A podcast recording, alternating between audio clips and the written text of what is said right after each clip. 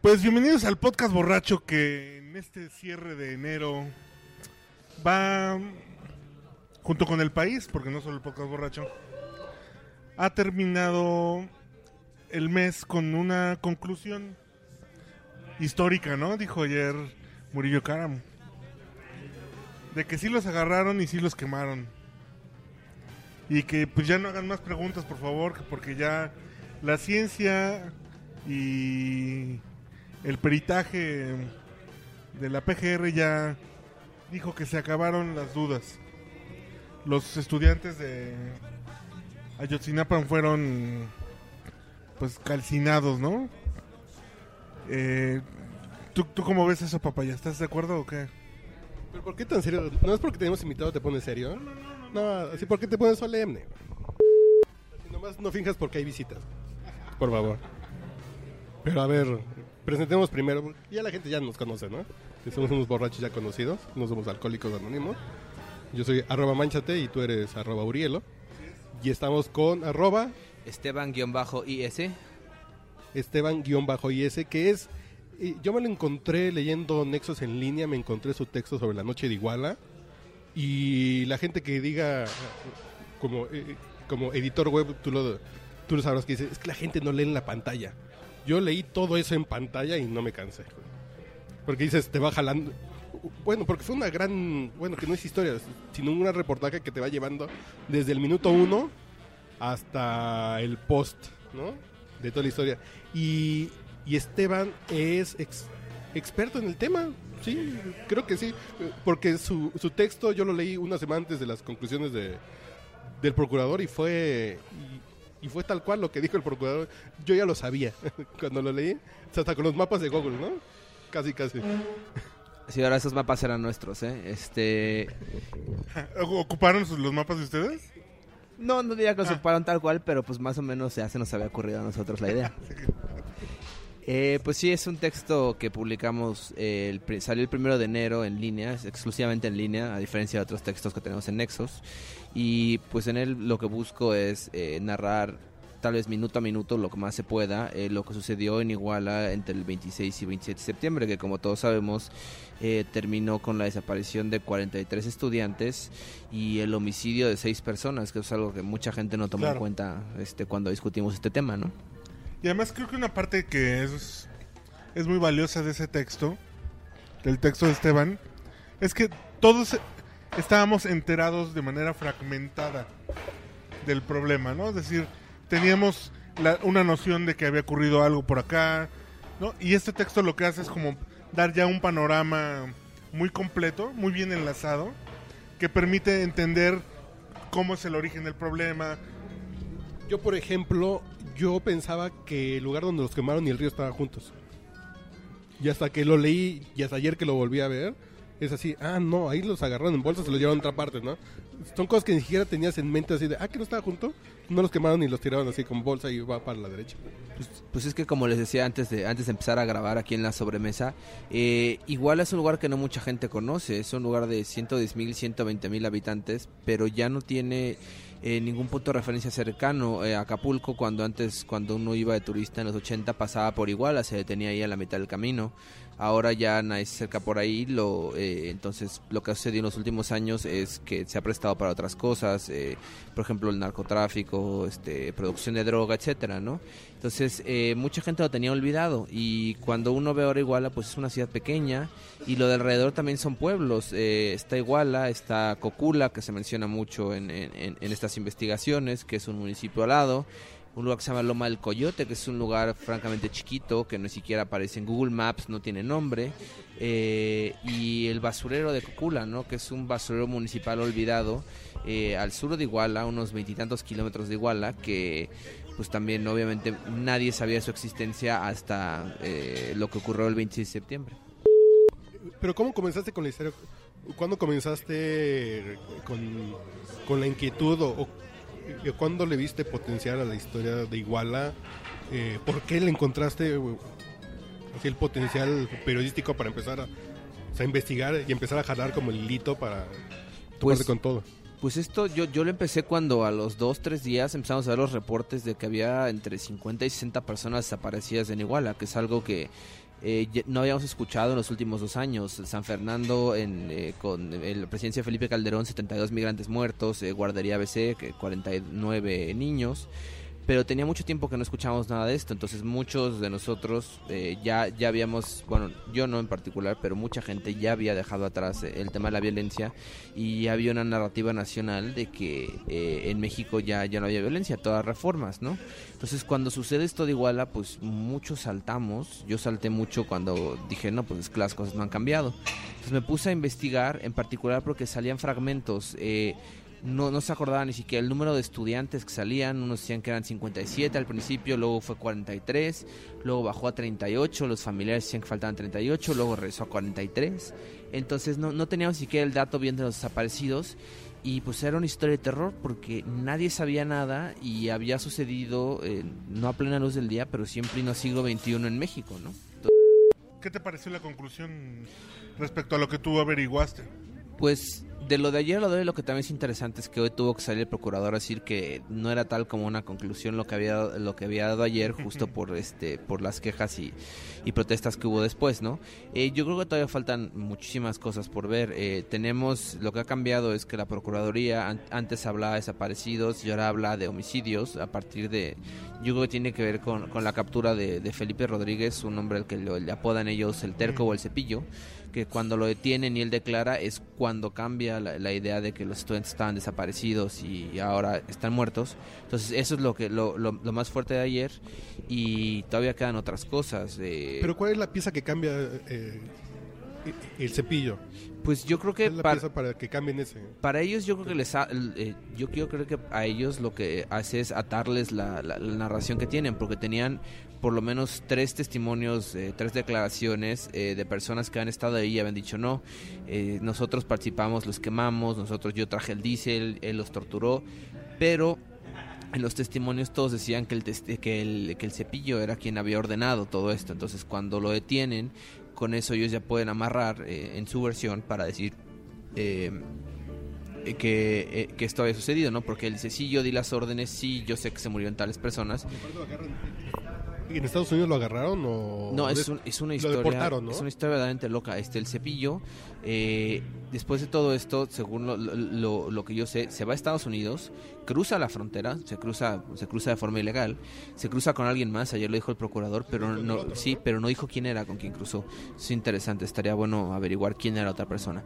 Se cruzan, allá los deportan, eh, lo deportan, él estaba usando un nombre falso. Y él se regresa, ¿de dónde? Se regresa a Jutepec, a Morelos, a unos kilómetros de Iguala, y ahí es donde lo detienen hace unas semanas, este, en el mismo pueblo donde estaba, como si no hubiera sucedido nada, ¿no? Ahora, pero también el- lo que lo que permite el cepillo es amarrar todas las como todo lo que estaba como en la teoría, ¿no? Es decir, es decir, eh, el, el método, cómo los agarraron, cómo los exterminan y además termina el candado por cerrarse con el tema de el alcalde, ¿no? Del- y la esposa, ¿no? Y, y ya ahora, sí no hay duda de que están involucrados, ¿no? Eh, en términos narrativos, sin duda lo cierra, porque ya tienes ahí quién le dio. Es, es muy impresionante cómo funciona esto de, de cómo está narrado. Es punto A, punto B, punto B a punto C. Unos policías se los entregan a otros, otros a otros, y cada quien va cumpliendo su parte, pero nadie tiene realmente la historia completa. Entonces, esto sirve para ellos para decir: miren, ya logramos cerrar, como dices, el candado. El problema es que eso es solo una parte del asunto, porque tienes todas las declaraciones, pero también falta algo que sacaron ayer, aunque más brevemente lo que uno hubiera querido, eh, las evidencias eh, físicas, empíricas, para poder apoyar todo esto, para decir, miren, los quemaron aquí porque aquí tenemos los restos de las piedras que se fracturaron, los quemaron aquí porque aquí tenemos una mancha de diésel. Entonces, también es muy importante que se pueda eh, desarrollar, que se pueda dar a conocer más de qué es lo que hicieron con esas evidencias para entender el aspecto físico. Es decir, esta, digamos que estas conclusiones o este conclusiones parciales de ayer están basadas solamente en dichos.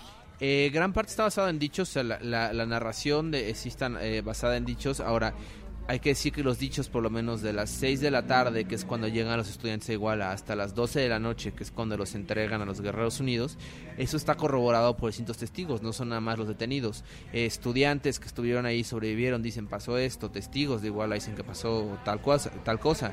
E incluso los militares que, que declaran en algún punto que participan, Videos eh, de videos, todo eso. gente. Eso sí, ahí eso está más o menos, todos estamos en la misma página de qué es lo que sucedió. Eh, de lo de las 2, 2 de la noche en adelante, esa es la parte que, que- de la que queda más duda. Eh, en términos narrativos, sí, esto ya, ya está más o menos amarrado, pero falta, te digo, que, que exploren más eh, la cuestión de, de las evidencias. que anduve por ahí de bar en bar. Los profesionales saben. Le saluda a su amigo José José. Está usted escuchando el podcast borracho. Pero ¿cómo se, cómo se va a desdoblar esta historia? Pues se va, ¿Cómo, cómo, cómo lo ves? Pues se va a desdoblar por varios lados. En primera, porque todavía hay cosas que no están explicadas. Eh, por ejemplo, Julio César Mondragón, eh, un estudiante de plus de primer año al que le apodan el Chilango, porque era originario del Distrito Federal, él aparece desollado la noche del 26, ¿no? Desollar, este, para quien no lo sepa, es algo horrible. Es, este, eh, perdón por la expresión, pero le arrancan a alguien la cara, él le sacaron los ojos. Eh, de hecho, sus compañeros les pidieron que identificaran, yo no sé quién tomó esa foto, pero alguien toma una foto, la sube a redes sociales al día siguiente y así es como lo identifican. Llegan los ministeriales y lo dicen los estudiantes. Oigan, Por la ropa, por la ropa, sí, pero dicen, miren, tenemos esta foto que está aquí en Twitter, díganos si lo conocen o no. Y pues por la ropa, es porque él trae una bufanda alrededor del cuello y una camiseta, dicen, así es él. Entonces, eso no se ha explicado lo suficiente. Hay teorías de los estudiantes que dicen que él le escupió a uno de sus captores, eso lo dice Omar García, un sobreviviente Y por eso lo... y por eso lo desollan, pero esa es la única versión que existe. No, no se ha investigado más, o por lo menos no se ha dado a conocer más información ¿De dónde se lo llevaron? ¿De dónde se lo llevaron y por qué ¿Por qué lo pasó eso? Porque dentro de todo, si bien es cierto que es algo escalofriante que hayan desaparecido 43 personas la forma en que lo desaparecieron, las personas que mueren esa noche mueren todos por tiros de bala. Pero me refiero a los que mueren igual a, a- ahí mismo, todos son por tiros. Y a él, él muere por, pues, por el trauma de la... De, Ah, de lo que aparte lo desollaron vivo. lo desollaron vivo, Cierto. claro, es, es algo horrible. Entonces, eso es algo que, que descuadra con todo lo anterior. Digo, ya no descuadra con Una crueldad una crueldad. extra, ¿no? O Un sea, ingrediente Eso es algo raro. es algo típico en narcotráfico de alguien que quiere mandar un mensaje. O sea, si tú desollas a alguien es para decir, miren, esto es lo que estamos haciendo, ¿no? O con quién se meten, o qué, qué- qué es esto. Lo puedo hacer. No, no, no tiene ningún otro motivo más que alguien se entere de lo que estás haciendo, ¿no? Entonces, falta explicar eso. Eh, y también, pues obviamente, falta la, la- certeza física de, de- qué pasó con los estudiantes. Tenemos la evidencia eh, a través de la Universidad de Innsbruck que uno de los huesos de Alexander eh, Venancio, que son los estudiantes, eh, sí concuerda el hueso que tienen con el ADN de sus familiares. Entonces, por lo menos de uno de los estudiantes se sabe que sus huesos son parte de los restos, pero los otros 42, eh, la Universidad de Innsbruck no ha podido identificar, eh, dado el estado de los restos, si son este, los estudiantes o no. Entonces, mientras no se tenga esa certeza, Y además va a ser muy complicado, ¿no? Que lo sepan.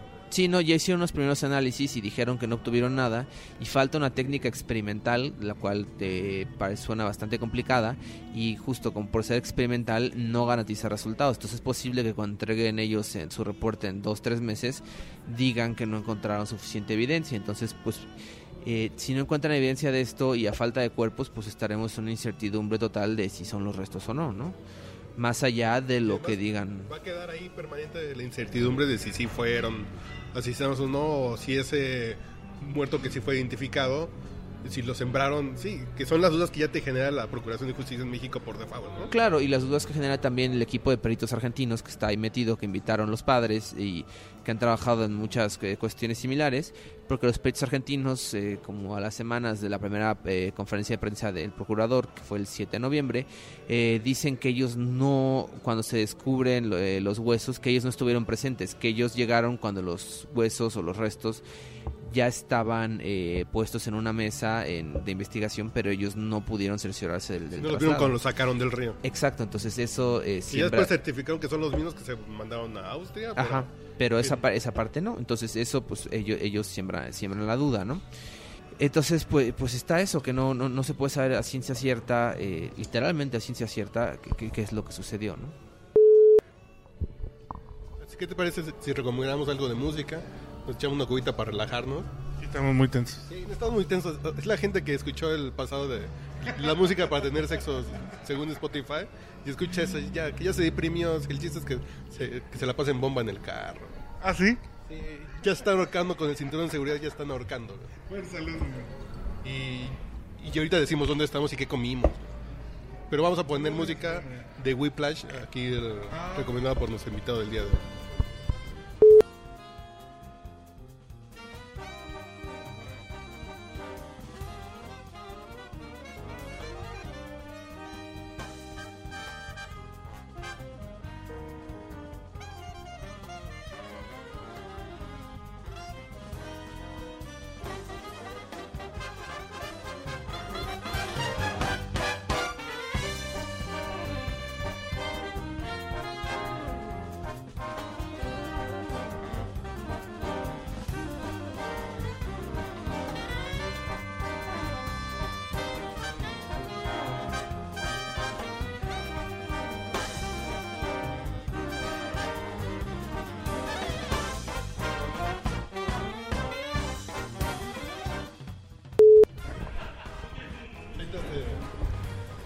Creo que primero tenemos que decir dónde estamos.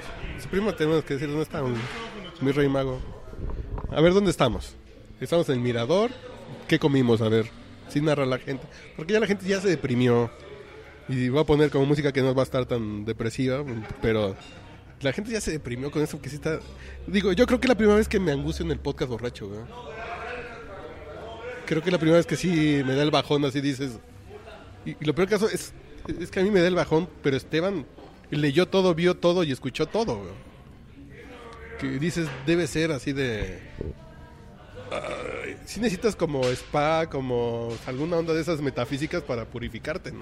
Pues y abstraerte de la realidad un poco también, ¿no? Ponerte a ver tele y ponerte a ver otras cosas como para caricaturas sin whisky. Te pones a ver Bob Esponja y cosas así como para relajarte. Bob- Bob Esponja y te distraes un rato y se te olvida la realidad. Está cabrón. Pero, ¿qué comimos? ¿Cómo se llama el- manjar que comimos? Que yo no lo conocía, fíjate. ¿No conocías el famoso tribilín del mirador? Ah, pues es una mezcla de cielo, mar y tierra. El camarón, no, bueno. Es, ¿Es camarón. Es camarón volador. Exacto, güey. es camarón acá con aleta. Es camarón, este, filete de res y cubitos de pescado. Todo, este, encurtido, es decir, en Como carne tártara, como estilo carne tártara. con, con cebollita, mira, es más, que nos describa aquí la historia del tribilín. ¿Qué trae el tribilín? A ver. El tribilín trae pescado, camarón y filete de res. Todo viene crudo, el camarón viene precocido. Se marina en aceite de olivo, jugo de limón, Maggi, inglesa, aceite de olivo y no. Sí, sí, no. Amontillado. Amontillado trae. Chiles asados y cebolla. Todo se, se marina y se cose con el jugo de limón. Qué rico estuvo, ¿eh? Así fue lo único que hizo eh, que hace llevadero este podcast. ¿no? Sí. Después de lo que estamos platicando aquí con el invitado, pues sí, estamos. Tenemos que comer rico. Está usted escuchando el podcast borracho. El único con más grados de alcohol que los antisépticos de la farmacia. Y entonces platícanos, ¿cómo fue esta onda de estar viendo todo eso? Pues, o sea, tienes que abstraerte, ¿no? Dentro de todo, eh, para organizar todo esto, tienes que pensarlo, obviamente, en términos de, de reportero, no en términos de... eh, no, no involucrarte emocionalmente, aunque es muy difícil ante una tragedia de estas. Pero pues a fin de cuentas te acaba permeando todo, ¿no? O sea, si lo estás viendo todo el tiempo, estás viendo todo lo que pasó, tratando de entenderlo, explicarlo, pues a la larga te acabas incorporándolo a tu vida, ¿no? Que es algo que pues, no, no, uno no debería hacer, pero pues sucede. Entonces, pues es aprender a aguantarlo. Pero, pero como mexicano también, ¿qué, qué, qué, cómo, ¿cómo te sientes después de esas conclusiones? Todavía me quedan, como les decía antes de la pausa, muchas dudas, eh, muchas cosas por investigar todavía, pero sin avalar la investigación, porque pues ese no es mi trabajo. Lo que sí creo es que tenemos eh, frente a nosotros una de las primeras investigaciones grandes que ha hecho un gobierno mexicano ante algo que ha sucedido aquí. si recuerda los 32 migrantes, eso lo abandonaron, lo dejaron ahí, hasta la fecha no sabemos muy bien qué es lo que sucedió. Eh, la guardería ABC eh, fue todo un problema en el cual todo se tiró la bolita y al final no hubo culpables, eh, no sucedió nada, ¿no? Eh, en distintas fosas, en Durango, esto que han salido fosas con eh, 300 cadáveres, cosas así. El mismo, Dejado de aparecer cuerpos. cuerpos que no están identificados, ¿no? De, la- de las primeras fosas que aparecen, que pues, apenas están viendo quiénes son, pero esos llevaban ahí meses o incluso algunos años, ¿no? Y nadie ha- había investigado. Entonces, eh, sí, Perdón, perdón, perdón, perdón. sí, sí resalto de, de- de esta investigación, que es la primera como más o menos seria. Ayer hablaban de 99 detenidos, lo cual me impresiona. Eh, tienen más o menos una historia armada, tienen testimonios. Eh, la primera parte, como les decía, está basada en lo que dicen los estudiantes. Entonces, pues tendrá obviamente sus fallas, tendrá obviamente muchos cabos sueltos que todavía nosotros tenemos que investigar y tenemos que ver. Pero dentro de todo, sí es, sí es de resaltar que hayan investigado algo, ¿no? Y que a lo mejor, en el caso, por ejemplo, del alcalde y su esposa, ¿no? que ahora están ya detenidos y, y presos. Pero tuvieron que esperarse a que ocurriera algo así como para actuar en su contra, ¿no? Pues esa es una- ¿Qué pedo cuando hay una serie de evidencias de muy poco tiempo para acá, donde los implicaban en una serie de, de delitos muy cabrones, ¿no? Pues es una de las grandes incógnitas. O sea, por lo menos primero a nivel estatal, sí había una investigación que vinculaba a José Luis Abarca, el expresidente municipal de Iguala, de Iguala, con el homicidio de Arturo Hernández, que era un activista. Están estos testimonios horribles de cómo Abarca personalmente mató a Hernández, ¿no? Entonces estaba eso, pero por alguna u otra razón no se actuó. Estaba también eh, la investigación sobre eh, Justino Salgado Carvajal, que era uno de los, de los que compitieron por la nominación para presidente municipal con Abarca, que también muere en circunstancias sospechosas. Estaba esa investigación abierta. Están eh, registros a nivel local de que la esposa de Abarca, María Los Ángeles Pineda, había amenazado a los opositores y les había dicho eh, textual, y eso hay registro, te va a llevar la chingada si sigues así. Está eh, también, así más clarito, y bueno, no que uno sea culpable de lo que hace su familia, pero por lo menos desde 2009-2010, eh, los hermanos de María Ángeles Pineda, este, Mario, que le ponen MP, eh, Salomón, eh, Alberto, apodado el Borrado, y el papá, que también se llama Salomón, todos ellos eh, tenían vínculos comprobados con el cártel de los Guerreros Unidos, participaban ahí. Algunos presos, eh, dos hermanos, eh, dos hermanos murieron, no, la mamá no, el papá está preso, el, papá, tiene setenta y tantos años y está preso. Eh, dos hermanos murieron a refriega en cuestiones de actividades delincuenciales. Entonces, pues, no que uno sea culpable de lo que hace su familia, pero si tu esposo está de candidato y tú tienes todo esto encima, pues sí vale la pena preguntarse como partido político y después como autoridad de, oigan, ¿quién está entrando al gobierno, no? Entonces, pues existía todo esto atrás, pero pues por razones que yo no, no logro explicar hasta ahora, eh, nadie actuó hasta que sucedió esto que murieron seis personas y desaparecieron y ahora resulta que murieron otras 43. Y, y además del punto de la coyuntura política que decíamos, de tratar de bajar el tema, de, la- de que pasen las reformas, de no pelearnos con los demás partidos para que todo pase bien. así. Entonces no vamos a hacerle ruido, ¿no? Sí, pues, Aunque sepamos. Sí, bueno, o sea, y por, eh, eso por un lado, ¿no? O sea, está, es- era en- fue después, pero el- con el Pacto por México también existía esta como consigna entre partidos lo que dices, de yo no me meto aquí, tú no te metes allá y todos pasamos las reformas. Problema es que ahora que truena esto, pues, pues truenan todos los demás. Al PRD le, ha explotado el petardo por todos lados porque ellos son los que postulan a, a Barca eh, con todo esto encima. Eh, a, Morena y a Andrés Manuel Obrador también, porque Lázaro Mazón es el que lo apoya principalmente. Pero, por ejemplo, el presidente municipal de Cocula es priista y él permite que pase todo esto, ¿no? Entonces están esas cosas. Está Ángel Aguirre, el gobernador del estado, que era entre priista originalmente y luego perredista pero también tienes al mismo tiempo ahora eh, eh, el, el homicidio ahora de un periodista en Veracruz este el fin de semana pasado en un municipio panista entonces pues no no, no, no hay no hay por dónde irle no entonces todo es este todo esto pues es un verdadero Y es, en serio, estoy sorprendido de, de lo que se hace ahí. Yo me lo imaginaba como más de opinión, más así como más literaria, como más esa onda. Ha tenido sus tiempos, ¿no? Sí Ha sido más literaria. Eh, bueno, también más de, más de ensayo, sus orígenes eran más política, pero ahora nosotros estamos tratando de enfocarnos eh, en cuestiones periodísticas, tenemos Está- reportajes. Eh, que este mes está el de Aguilar Camín y el otro texto de quién Sí, es, este de Fue Joaquín Villalobos, este, sobre Centroamérica. que ese texto es que s- sí es una constante de que toda la región está pasando por lo mismo. No, no solamente es México, es el que está pasando por esa onda de delincuencia, sino en, en toda Latinoamérica ha, ha habido un pico que tiene que ver con mercado, con economía, con globalización, que dices, bueno, no es consuelo decir de si es un movimiento regional, Claro.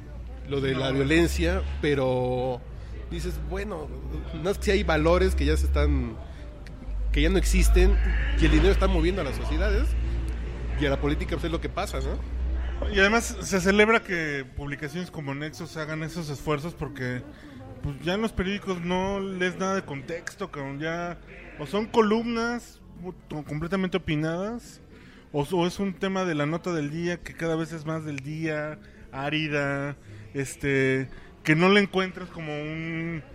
No, no, no le encuentras el espacio en el rompecabezas global, ¿no? Que por ejemplo, Tlatlaya salió de, de, de Squire, ¿no? No es un periódico que haya sacado lo de Tlatlaya.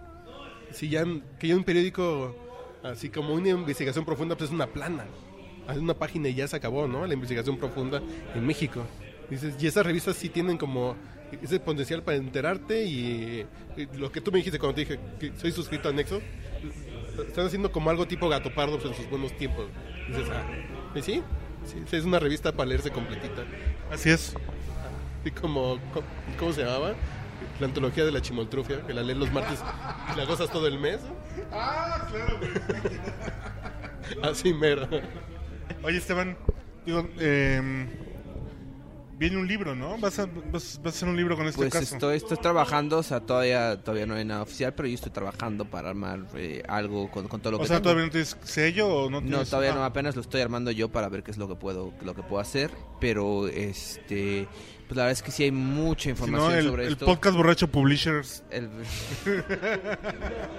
Pero, por ejemplo, ¿qué te falta? Pues me Eh, falta- La eh, parte de, del reportaje de la revista ah, está como muy conciso. ¿Cuáles son las partes que faltan con lo que Pues- completarías? Fa- falta lo, que les comentaba de, de- de las de, de aclarar todavía más eh, la cuestión del basurero, todo esto, los elementos químicos, físicos y demás, eh, dejar muy en claro qué es lo que sucedió o qué es lo que no sucedió y también dar más contexto a lo que sucedió antes, o sea, cómo es posible que en una noche haya sucedido esto cuando pues uno lo ve como un evento aislado, pero si uno empieza a analizar eh, 2013, 2012 o la historia más allá de, de Iguala, pues te das cuenta que realmente es algo que trae mucha cola, ¿no? Entonces es algo que también tenemos que contar.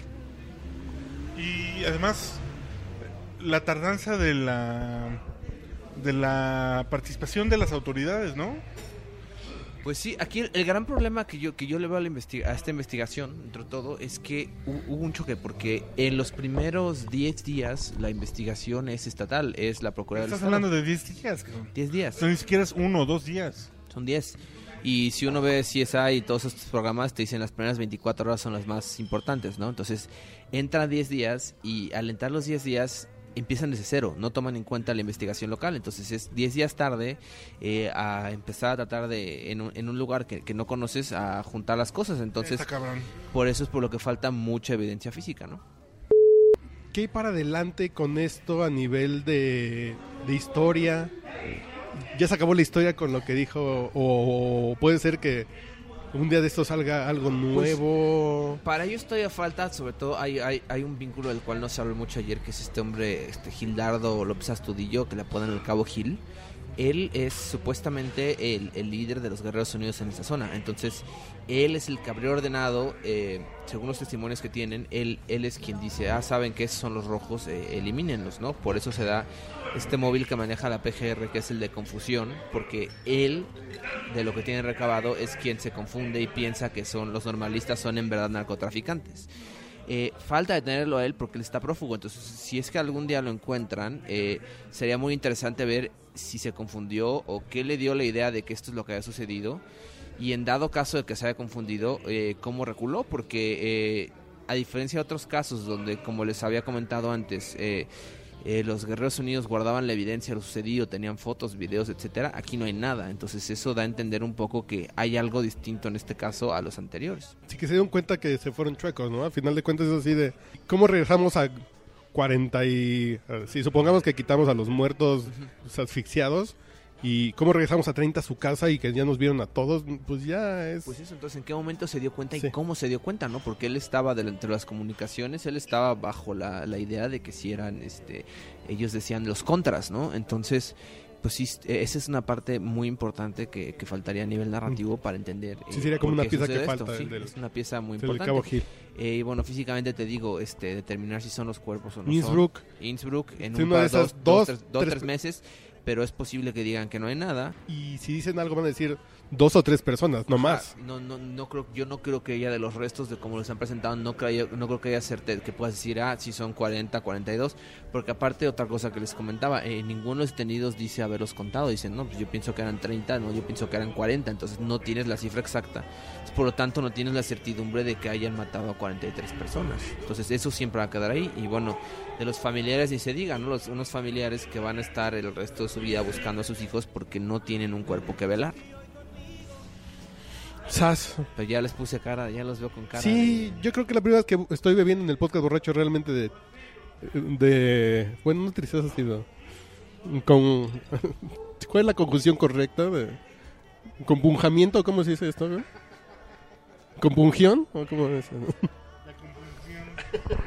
Pero pues como dijera el, el- aquel famoso copy, pues ese es tu país y esa es tu gente. Hace hace mucho tiempo que no había una indignación tan generalizada en el país, digo. A pesar a pesar de lo lejos, ¿no? Que se pueda ver el problema de de Ayotzinapa y no solo por el, el hecho de las víctimas, sino porque es, es la evidencia más contundente de que la estructura basada eh, eh, de cederle el, po- eh, ceder el poder a través de los partidos políticos es dar un cheque en blanco que puede costarle la vida a gente, ¿no? Porque es el punto de... Si hay un eslabón en los municipios que está súper débil y si este fue igual a cuántos más hay así en el país, ¿no? ¿Cuántos municipios así donde el gobierno está coludido con la delincuencia y no se hace nada y la gente sabe?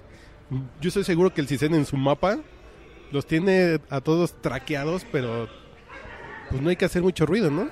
palabras clave las dijeron ustedes ahorita, cheque en blanco. O sea, para uno ser candidato o presidente municipal o gobernador, tiene que llevar su propio dinero. Es Hay topes de campaña, pero hay un montón de dinero que se maneja por otros lados. Y entonces, ¿cómo lo consigues? Si yo quiero ser candidato, tengo que traer mis miles Claro. de pesos, mis millones. Y pues al partido no le importa no los traiga yo, mientras los traiga, ¿no? Entonces, pues ahí tienes eh, una conexión muy importante con eh, cuestiones muy oscuras. No, y además, si le estás metiendo de tu dinero, pues lo tienes que recuperar. Claro, esperas algo de regreso. O sea, no, no, no, no, no, no.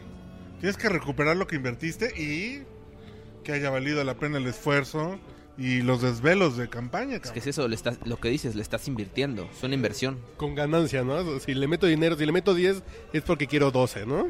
Al menos. Entonces, si lo ves de esa forma, pues claro que es un sistema perverso. Y, y digo, y más evidencia que Cuauhtémoc Blanco como candidato, este... No, es que ya lo que analizamos hoy en la mañana, de que nos preocupan los crímenes de cuello blanco, Cuauhtémoc Blanco no tiene cuello. güey. Eso ya nos ahorramos algo. güey. Ya de entrada hay una ventaja en, en Cuernavaca. güey. Entonces, nos marca una clara... Una, una realidad clarísima, ¿no? Del, del sistema político en el que... En el que seguimos aceptando vivir, ¿no? También, pues vamos a seguir viendo este tipo de cosas. Bueno, ya despide aquí al invitado, que, ¿cuál es su Twitter? Esteban Guión bajo eh. IS. Y lean, y lean Nexos en línea, en serio está, está muy, muy interesante. Creo que yo hacía mucho que no leía tanto en pantalla. Bendito sea Dios que uso Internet Explorer que tiene modo de lectura. no, no es que en serio está padre el modo de lectura en web. Cabe señalar que sí está bueno. Pero leí muchísimo.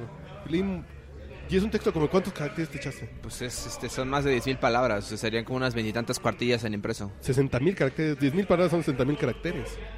Es un, ma- Más o menos. es un madrazo de texto que me eché en pantalla y digo mi productividad laboral que es- es- espero que mis clientes no estén leyendo escuchando el podcast Roche, pero ese día no trabajé por estar leyendo así, gracias por mi disminución de productividad laboral. ¿eh? Muchas gracias. Oye, Esteban, pues, de verdad, felicidades por el resultado del trabajo, pero además por tomar la decisión de hacer ese trabajo, ¿no? O sea, Gracias. porque de verdad que cuando estamos eh, haciendo otro tipo de periodismo y quiere uno enterarse, puta, ¿cómo hace falta, cabrón? No es que eso es para otro podcast más ebrio. güey. ¿Cómo le hiciste para seguir tú en este periodismo? Porque nosotros nos tuvimos que salir para cobrar. y dejamos de hacer estas cosas en algún punto de la vida. Otro día lo platicamos si quieren. Bueno, papaya, pues gracias, ¿eh? Hoy no, oigan, no, muchas gracias por invitar. Este, pues ojalá que no sea la última, cabrón. No, con gusto cuando, cuando digan. Y saludos a De también me lo encontré en unos tacos. Iba con una señorita. Pues ya no lo quise yo mm, increpar. que ya pagues, cabrón.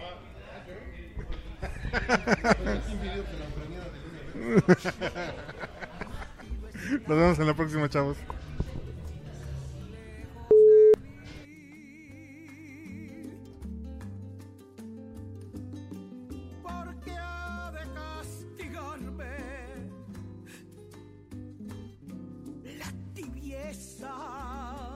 pa, pa, pa, pa, pa, pa, pa, pa, pa,